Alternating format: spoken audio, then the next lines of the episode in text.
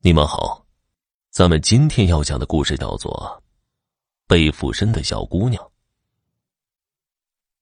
八十年代那会儿，村里来了一个跑街串巷倒铝锅的小伙子。早前，他是父子俩一起干的。可那几天老爷子生病了，小伙子这才一个人出来。这小伙子，人长得挺帅的，手艺也好。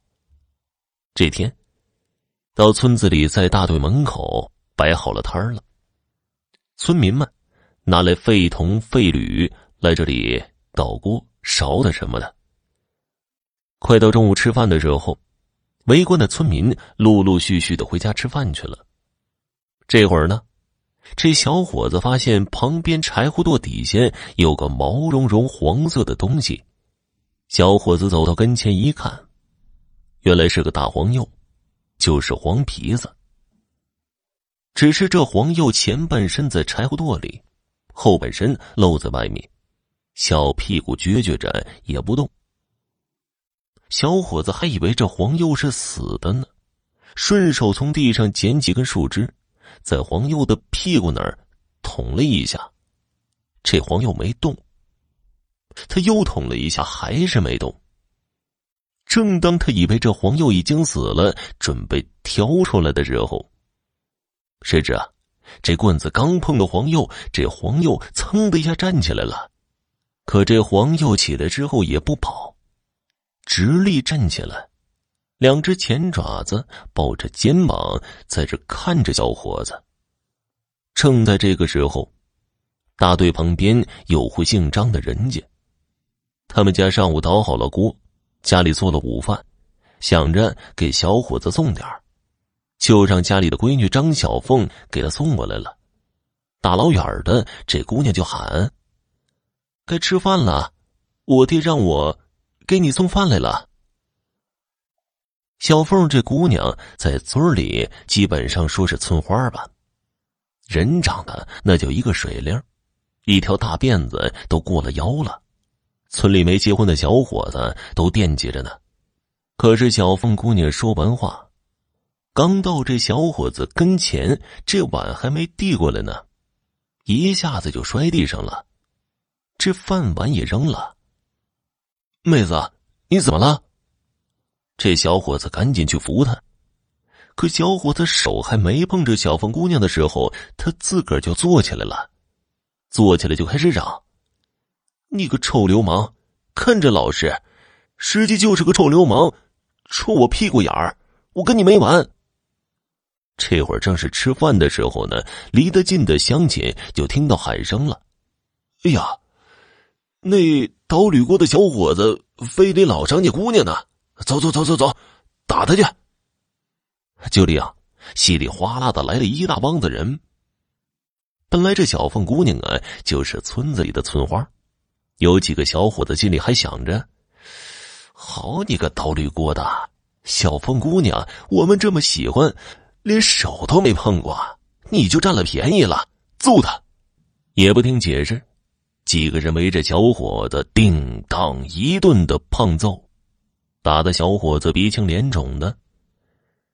这小伙子无缘无故的挨了打，就喊着：“别打了，别打了，我没捅他屁股啊！”那个小凤姑娘在地上也打着滚儿，就是他，就是他，他捅了我三下呢。这会儿啊，老张跟那媳妇两口子也出来了。好你个倒铝锅的啊！我们家好心呐，给你做饭送去，你还敢非礼我家闺女？农村人都爱看热闹，时间不大，围了一大圈子人了。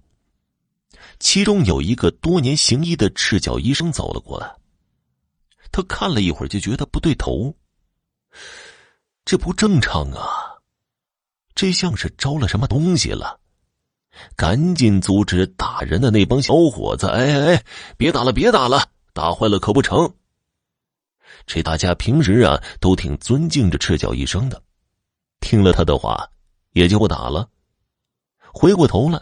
这赤脚医生又让人按住了张小凤，这张小凤看来人要按住他，他可不干了，开始满地的打滚几个小伙子使劲都按不住，力气大的出奇。哼，就是他，他捅我屁眼儿，你们给我打他，打他个臭流氓！我还没高兴呢，得把我打高兴了。这老张两口子一看，自家姑娘平时没这样过呀，这怎么变得跟个泼妇似的？也感觉不对劲儿了，过来帮忙按着姑娘。四五个小伙子加上老两口，愣是按不住。这赤脚医生就说了：“快，找绳子捆了他。”还是这招好使啊！要不然人再多，你到不了跟前儿也没招。捆了姑娘之后，这赤脚医生就给他摸脉。摸过脉之后，这赤脚医生就告诉老两口了。你这姑娘啊，是被什么脏东西给上了身了？赤脚医生又问那小伙子到底怎么回事小伙子如实回答，把事情说了一遍。赤脚医生一听就乐了，哼哼，好你个黄线儿啊，神通够大的呀，在我面前还敢耍威风！要是不赶紧听话走的话，今儿个。你连命都保不住。这张小凤一听也吵吵开了，嘿，你个糟老头子，说话挺牛的呀！你能怎么着我呀？你个黄皮子，大家安好他，我回家拿针去。